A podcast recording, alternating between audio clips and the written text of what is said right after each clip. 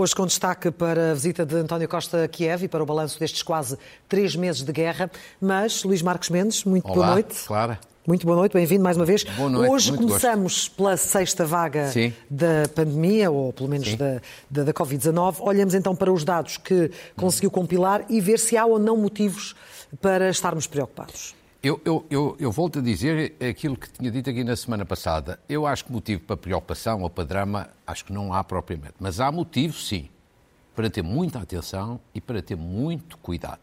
Os números que preparei para as pessoas verem rapidamente são números algo surpreendentes. Até para mim, que acompanho estas matérias mais do que, que muitas outras pessoas, me surpreenderam. Vejamos, vejamos bem a comparação entre a situação de hoje e de há um ano uma semana há um ano e uma semana hoje. Em matéria de novos casos, a diferença é brutal. Temos ali a coluna branca, que é a situação de há um ano, e a coluna encarnada, que é a situação de agora. De uma semana agora muito, muito recente. É- é esmagador. Cento- é esmagador. 157 mil casos numa semana versus 2.600 numa semana. Ou seja, média diária são 22 mil hoje e contra 400 de há um ano. Portanto, é de facto surpreendente, é uma desproporção enorme. Isto não é engano, isto é mesmo assim. Agora, é preciso também, evidentemente, acrescentar, já veremos à frente, que o grau de gravidade é completamente diferente. São mais casos, mas não têm exatamente a mesma gravidade. Ainda, voltando, pedi à nossa realizadora o favor de ainda pôr no ar para vermos os óbitos. Também nos óbitos, comparando uma semana de há um ano com uma semana agora, é uma diferença muito significativa. De resto, em matéria de casos e de óbitos, nós estamos neste momento na pior posição dentro da eh, União Europeia. Ah, e isto mostra, sendo sobretudo nos mais idosos, que é preciso uma grande atenção e uma grande proteção aos mais idosos, que são os mais vulneráveis, designadamente vacinação e designadamente máscara. Não obrigando, mas recomendando. Sim. Agora vejamos o, o outro quadro, que é talvez aquele mais surpreendente, porque é o que menos tem falado. A situação de hoje há um ano também em matéria de internamentos e depois de doentes em unidades de cuidados intensivos. Em internamentos é uma diferença também muito significativa. Como ali se vê, a coluna encarnada é substancialmente maior que a coluna a branco. E, portanto, temos quase seis vezes mais internamentos em enfermaria hoje do que tínhamos no, naquele dia 17 de maio de 2021. Porque é que foi este dia? Foi o, o dia em que foram o, que, divulgados os últimos, os últimos dados. Agora, vejamos a, o lado da direita, que é aquilo que nos dá alguma tranquilidade. Nos casos mais graves. Os casos mais graves. Os casos mais graves levam a internamento em unidade de cuidados intensivos. E, como se vê, os resultados são sensivelmente os mesmos entre há um ano 17 de maio de 21 e 17 de maio de 2022. Há uma, uma ligeira subida este ano, mas é muito ligeira. Portanto, a situação sob controle. Portanto, isto em primeiro lugar, Clara, são dados objetivos, verdadeiros, algo surpreendentes. Mas não considera que- suficientemente preocupantes. Não, mas considero o seguinte. Em primeiro lugar, considero eh, o seguinte. É preciso dar estes dados, fornecer estes dados às pessoas e explicar-lhes para que as pessoas percebam o seguinte. Isto não é motivo para nenhum confinamento, nem sequer até para o regresso da obrigatoriedade da máscara, mas deve levar a cuidados. Deve levar a cuidados de usar designadamente a máscara em recintos fechados com aglomerados de pessoas, junto de pessoas mais velhas, logo mais vulneráveis. Aí deve-se colocar a máscara. Portanto, não temos passado do 8 para o 8. Não. Segundo dado, nós estamos numa fase em que o mais importante é a comunicação. Comunicação.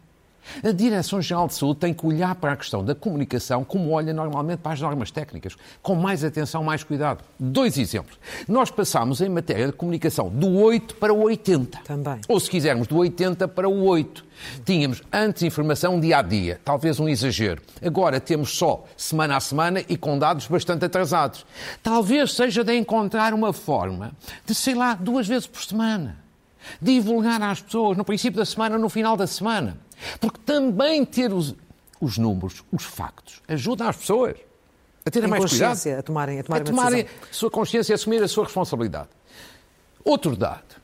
Eu, eu, eu não acho que seja necessário voltar à questão da máscara, pelo menos Não, não obrigatória. não, não obrigatório. Mas acho que a Direção-Geral de Saúde devia fazer uma campanha de recomendação da máscara, de forma pedagógica, para as pessoas compreenderem que, estando num recinto fechado, pequeno, com bastante pessoas, olha, é adequado usar a máscara. Você não está obrigado, mas deve, senão está-se a contaminar e está a contaminar outros. Está com pessoas idosas, vulneráveis, uma campanha pedagógica. Nós estamos numa altura em que, mais do que medidas impositivas, é preciso pedagogia. Explicação às pessoas, informação. E, portanto, eu recomendava à Direção-Geral de Saúde que neste momento se concentrasse em mudar a comunicação. Uma boa comunicação. Finalmente, uh, em relação uh, ao reforço, ao segundo reforço, ou, ou à quarta Sim. dose, já sabemos que para uma determinada faixa etária ela já, já está a acontecer. E para as restantes faixas etárias, há algum tipo de informação sobre isso? Quando é que vai acontecer? Se é Sim. que vai acontecer? Neste momento está a ser feita a dose de. de a, a, quarta, por assim, dose, vulgar. Reforço para, para, digamos assim, para os lares e para os cidadãos com, com 80 anos ou mais anos. Sim. Aquilo que eu sei, aquilo que eu apurei, é que para a época de outono e inverno vamos ter uma dose de reforço, provavelmente para pessoas a, a partir dos 50 ou 60 anos. Está ainda em aberto, hum. 50 ou 60 anos. De resto, os peritos que tratam desta matéria reuniram com o Governo esta semana e uma das grandes recomendações dos peritos foi preparação da época de outono e inverno, designadamente vacinação. E eu acho que vamos ter essa novidade de uma dose de reforço já não apenas para mais de 80 anos, mas para acima de 50 ou 60 50 ou 60 anos. Avancemos. Sim. António Costa uh, visitou a Ucrânia, esteve com Zelensky e prometeu apoio a Portugal em, em, várias frentes. Como é que avalia uh, a visita e os resultados da visita do Primeiro-Ministro? Acho que o Primeiro-Ministro primeiro fez bem fez bem ir a Kiev e acho que depois em Kiev esteve bem. Eu acho que esteve bem na forma e esteve bem eh, no conteúdo, no, no, no essencial. Ou seja, reafirmou a solidariedade de Portugal em relação à Ucrânia. Reforçou o apoio humanitário e o apoio militar surpreendeu até positivamente com a oferta para a Ucrânia de 250 milhões de euros, julgo que em, em três anos. E expressou o seu ponto de vista relativamente à posição da Ucrânia face à União Europeia no futuro. Portanto, eu acho que ele esteve, esteve bem. Sobre esta questão da Europa, eu acho que esta é a questão mais importante.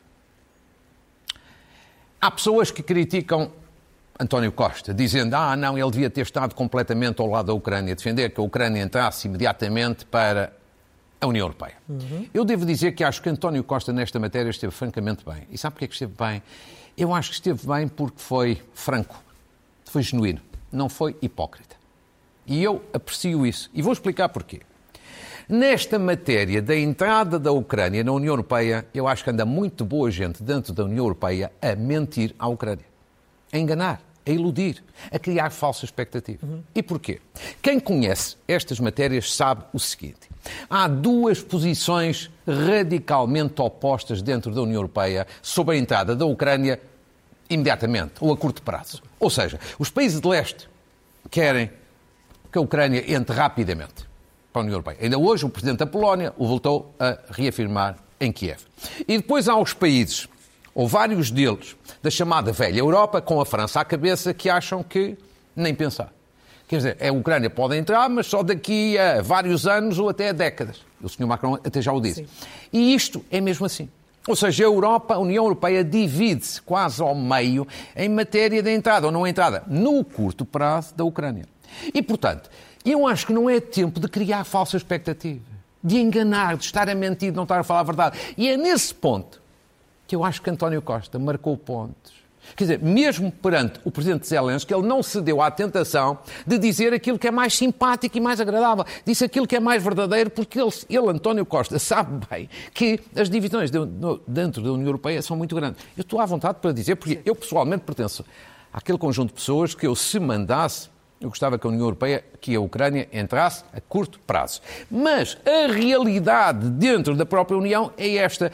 E Há muitos políticos que andam a fazer de conta, andam a iludir. António Costa falou a verdade. Rapidamente, como é que eh, viu o anúncio antecipado Sim. da visita feito pelo Presidente da República? Acha que ele não deveria não. ter feito?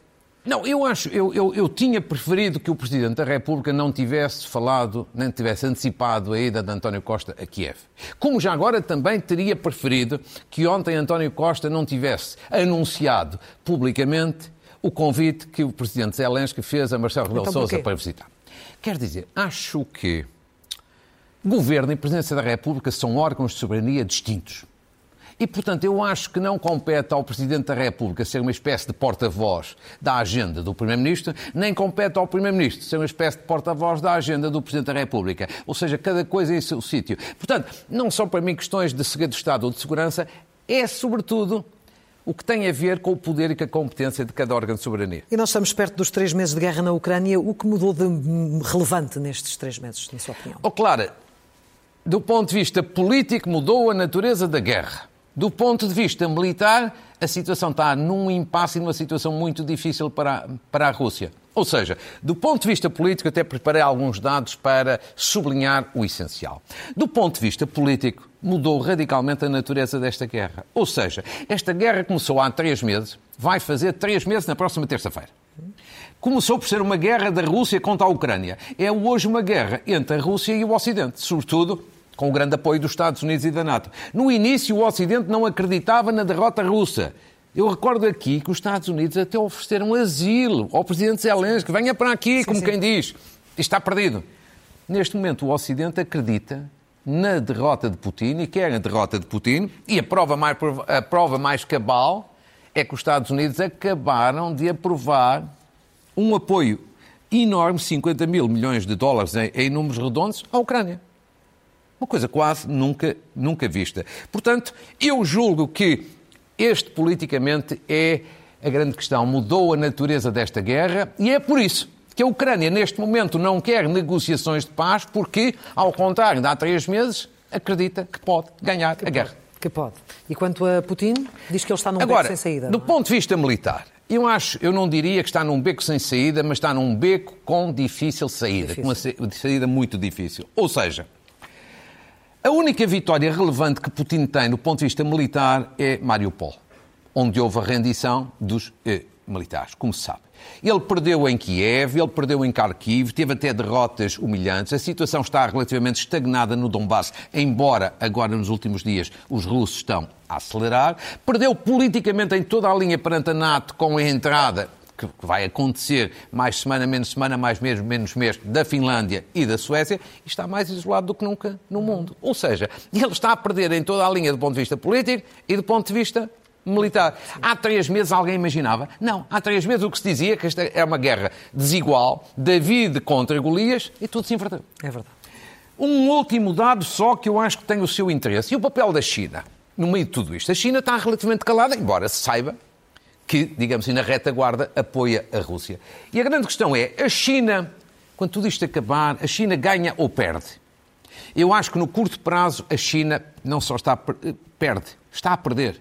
Está a perder pela ambiguidade política, porque não tem uma posição clara e bem definida, e está a perder pelos efeitos negativos que a guerra está a ter na sua economia, designadamente a questão da inflação. Claro que a China depois tem o problema também dos confinamentos por causa do Covid. Agora, no médio prazo, vai ter muito a ganhar. Porquê? Porque a Rússia vai ficar profundamente, profundamente dependente da China. Sim. Vai ficar profundamente dependente e esta é a grande mais-valia que a China vai ter, que é ter a Rússia ali dependente.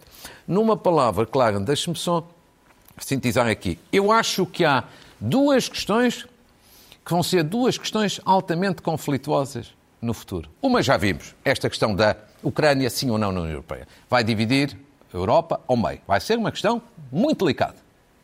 A outra questão são negociações de paz.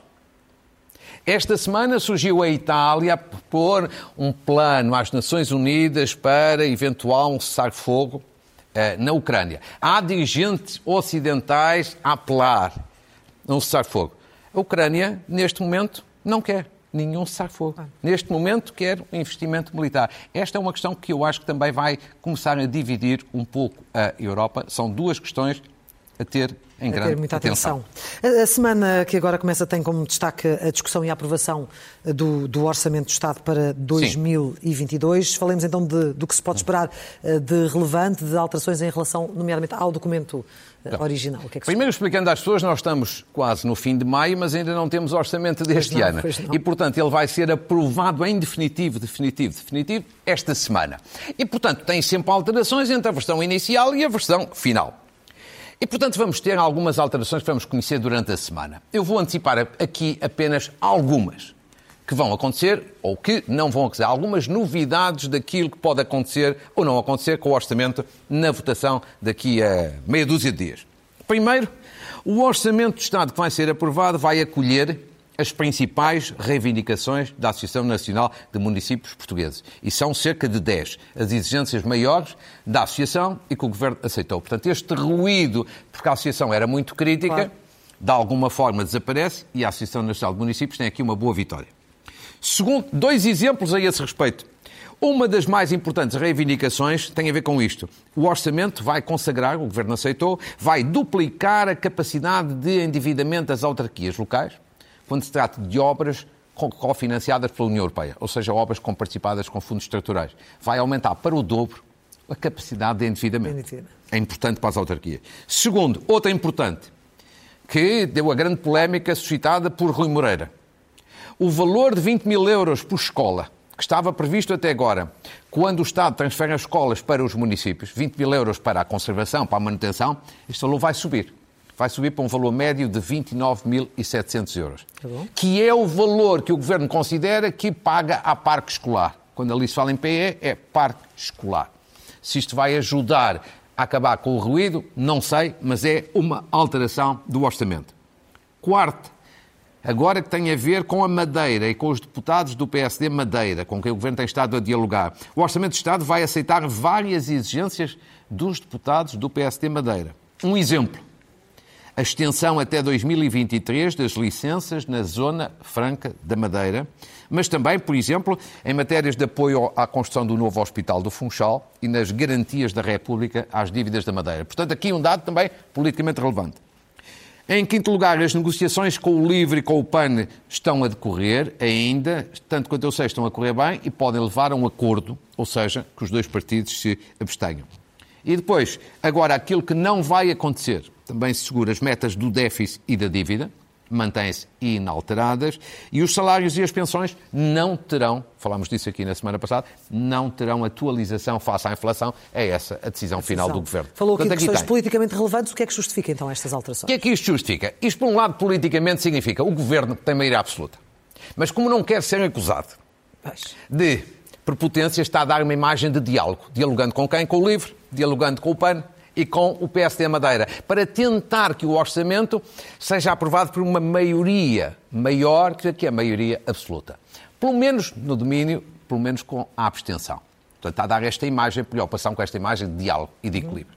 Segundo, a questão do déficit, as metas do déficit e da dívida manterem-se é uma boa notícia. É uma boa notícia porque num país como o nosso, com uma dívida tão elevada e num clima internacional de tanta incerteza, de tanta instabilidade, sem sabermos quanto tempo a guerra leva e quais as suas consequências, para além das que conhecemos hoje, ter esta válvula de segurança é muito importante para nós junto dos mercados. Aí o Governo, eu acho, tem toda a razão do mundo.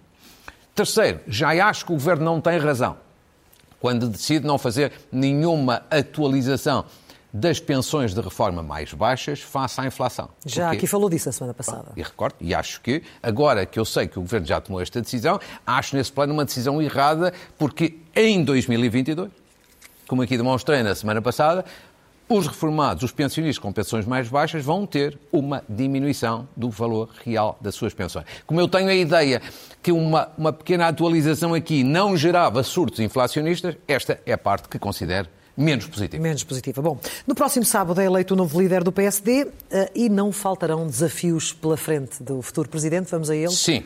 Rapidamente. Quer dizer, oh, Clara, é, quer dizer, quem vai ganhar, isso eu não sei, o melhor é esperarmos por sábado, o Luís Montego ou Jorge Moreira da Silva. Agora, eu acho que a vida do novo líder, por um lado, vai ser um inferno. Um inferno? É. Ou seja, um monte de problemas, dificuldades. Por outro lado, vai ser uma grande oportunidade. Então comecemos pelo inferno. Isto parece uma contradição, mas não é. O inferno porquê? O novo líder, seja ele qual for, não vai ter assento na Assembleia da República. É uma dificuldade. Os outros líderes têm, estão lá. Segundo, o PSD antes tinha um partido apenas à sua direita, o CDS, e relativamente estável. Agora tem dois, e em crescendo. Esta fragmentação na área do centro-direita é uma dificuldade. Terceiro, já, o PSD já está na oposição há, quatro, há quase sete anos, com mais uma maioria absoluta, são 10 anos e meio ou, ou 11 anos. Isto desmobiliza. Isto desertifica. Isto é aquilo que torna a vida do próximo líder, seja Montenegro ou Moreira da Silva, um inferno. Agora, ao mesmo tempo, ele pode transformar um inferno numa oportunidade. E porquê? Por um lado, porque se espera que finalmente o PSD passe a fazer a oposição, que é uma coisa que já não está habituado há bastante tempo. Segundo, porque evidentemente que o governo, que já leva quase sete anos de poder, não começou agora, vai começar a ter desgaste. Porque isso é normal. Muitos anos de poder gera desgaste. E, Bom, portanto... da última vez que falámos do desgaste, depois eh, acabou por vencer uma maioria absoluta. Sim, está bem, mas vai ter desgaste. Não vai estar sempre em alta ao fim do oitavo, nono, décimo, décimo primeiro. Difícil. Difícil. Pode acontecer, mas... mas é difícil. E, portanto, há aqui, desse ponto de vista, uma oportunidade. O desgaste do governo, e, o desgaste do, do, do governo, e depois ainda uma outra questão. Eu acho que vai haver uma novidade depois desta eleição. O partido vai unir-se não tem estado unido, o PSD, ao longo deste ano. Porquê é que vai unir-se? Eu acho que ganhe quem ganhar, o novo líder eleito vai fazer o rassemblement. E vai mesmo chamar o seu adversário vencido a participar, a colaborar. Eu acho que isso vai acontecer. Ganhou um ou ganhou. E isso, eu acho que isso dá uma outra imagem. Agora, tem que apostar, acho que fundamentalmente, em quê? Eu recomendaria isto. Primeiro, uma grande prioridade a dar às eleições europeias daqui a dois anos. Sim. O PSD só consegue eventualmente ganhar eleições em 2026 se ganhar as europeias em 24. É uma grande oportunidade. Tem que apostar tudo nisso. Segundo, acho que também tem que aproveitar todo o tempo para fazer uma angariação, uma captação, uma atração de novos quadros. O PSD foi tradicionalmente um partido com os grandes quadros políticos e técnicos em várias áreas e deixou de ser. E é por isso que, em grande medida, se diz que perdeu a atratividade. Tem que apostar nisso. E a maioria absoluta, que significa vários anos na oposição, dá pelo menos tempo uhum. para fazer isso. E, finalmente, isto é o menos falado. Acho que o próximo líder do PSD tem que pensar nisto. Tem que reganhar a autoridade, a autoridade política. O PSD, nos últimos anos, passou a ser um partido pouco relevante, em grande medida porque não se deu ao respeito e não foi respeitado. É preciso autoridade política. A autoridade não é dar murros, nem é insultar ninguém. A autoridade é saber ter posições claras e impor as suas posições, as suas com, posições. com clareza. E, portanto, é um inferno por um lado, mas é uma oportunidade por outra. Agora depende do talento e da mestria de quem foi eleito. De encarar estes desafios e oportunidades. Finalmente, o último tema de hoje, Timor-Leste, 20 anos de, de independência contra um invasor que na altura nos uniu a todos. Eu acho que é um momento de grande alegria. O presidente Marcelo Rebelo de Sousa esteve em Timor. Eu acho que para todos nós portugueses é um momento de grande alegria estes 20 anos, o aniversário de Timor. E, sobretudo, num momento em que nós estamos aqui com a guerra na Ucrânia, eu deteto bastante semelhanças entre o que se passa agora na Ucrânia Sim. e o que se passou há décadas Sim. em Timor-Leste. Primeiro, Timor-Leste também foi vítima de uma agressão, tal como a Ucrânia. No caso de Timor, por parte da Indonésia. Segundo, o que é que se dizia também durante muitos anos? Que era David contra Golias, que era uma luta desigual, que nunca, nunca a Indonésia abdicaria de Timor porque tinha um poder político, económico e militar muito superior. Igualzinho ao que se dizia da Rússia agora. Também boicotámos tudo o que vinha da Indonésia, lembra-se? Sim, claro. Terceiro, resistência. A resistência ucraniana tem surpreendido toda a gente, mas a resistência timorente, timorense também surpreendeu todos nós, em Portugal e fora de Portugal. E depois, última também semelhança, a opinião pública. O que é que tem ajudado imenso a Ucrânia? A opinião pública europeia e mundial, em grande medida, ao lado da Ucrânia. A europeia, acho que em esmagadora maioria. Na altura foi também a mesma questão com Timor. Quando a opinião pública internacional começou a tomar posição sobre Timor, aí a Indonésia começou a perder. Portanto, há aqui algumas semelhanças, como também há neste momento, claro, se me permite, é tempo também de evocar algumas pessoas portuguesas e não portuguesas que tiveram um contributo decisivo para o ganho desta causa timorense. Eu sublinharia portugueses, quatro pessoas sobretudo. Durão Barroso, que nos tempos de Cavaco Silva, durante anos, alimentou e bem esta causa com as negociações com o Alialatas, o ministro dos Estrangeiros da Indonésia. Ana Gomes, que foi embaixadora na Indonésia, que teve um papel notável de grande coragem eh, na defesa da causa timorense. E António Guterres e Jorge Sampaio, primeiro-ministro e presidente da República à época, que foram decisivos para mudar a orientação, sobretudo a orientação norte-americana em relação a Timor. Relativamente a timorenses, eu destacaria três pessoas. Xanana Guzmão, o líder da resistência, notável. Ramos Horta, chamemos-lhe assim, o líder político-diplomático, que recebeu de resto o Prémio Nobel, foi um grande momento, e Dom Ximenes Belo, que no plano da Igreja no, eh, Católica teve um papel fundamentalíssimo. E chamaria ainda a atenção, ou evocaria aqui, menos falados, um colega seu, Max Tower, sim, sim. jornalista britânico que filmou o massacre de 1991 do cemitério de Santa Cruz, que foi o grande momento a partir do qual a opinião pública internacional começou a ter consciência do que era Timor, do que era a violência indonésia e ajudou a mudar a página. E depois o presidente Bill Clinton, porque foi ele que mudou a posição e a política norte-americana e foi isso que conduziu, de facto, ao resultado final. Portanto, eu acho que é um momento, 20 anos depois, uma, um dos países mais jovens do mundo é um momento aqui para saudar Timor-Leste, saudar os timorenses. E para o celebrar, como foi celebrado nestes Exatamente. dias. Notas finais de hoje? Muito bem. Uma saudação à Fundação Francisco Manuel dos Santos, que nos habituou a ter belas publicações. Esta semana, mais uma, um estudo muito bom, muito interessante sobre o pós-pandemia. Lições a tirar da pandemia, mudanças a realizar, vale a pena ser observado e ser lido. Segundo, Livros pela Paz. O que é que é? É uma iniciativa muito feliz da cooperativa Arte Via, que é a recolha de livros em prol dos cidadãos, cidadãos ucranianos e já, ao que me dizem, já conseguiu recolher 1.400 que já foram entregues à Associação dos Ucranianos em Portugal. Terceiro, uma saudação ao Congresso da Associação dos Magistrados dos Tribunais Administrativos e Fiscais, que aconteceu este fim de semana, com a Ministra da Justiça a dizer que finalmente vai ser uma prioridade, os Tribunais Administrativos e Fiscais, onde há, de facto, atrasos monumentais, Oxalá isso Sim. aconteça, Há que seja mesmo. que se fala disso, não é? Exatamente, mas esperemos que desta vez seja mesmo a sério. E finalmente, um cumprimento, uma saudação ao Futebol Clube do Porto, Jorge Nuno Pinta Costa, Sérgio Conceição e todos os adeptos, que fizeram uma dobradinha. Campeonato, há poucos dias, hoje Taça de Portugal. Taça de Foram justos vencedores. Um Muito cumprimento bem. também para o tom dela, que se portou com dignidade. também, também lutou. E claro, é um cumprimento para si, que foi um gosto. E para si, muito obrigada. Voltaremos a encontrar-nos aqui no Obrigado. próximo domingo, como sempre.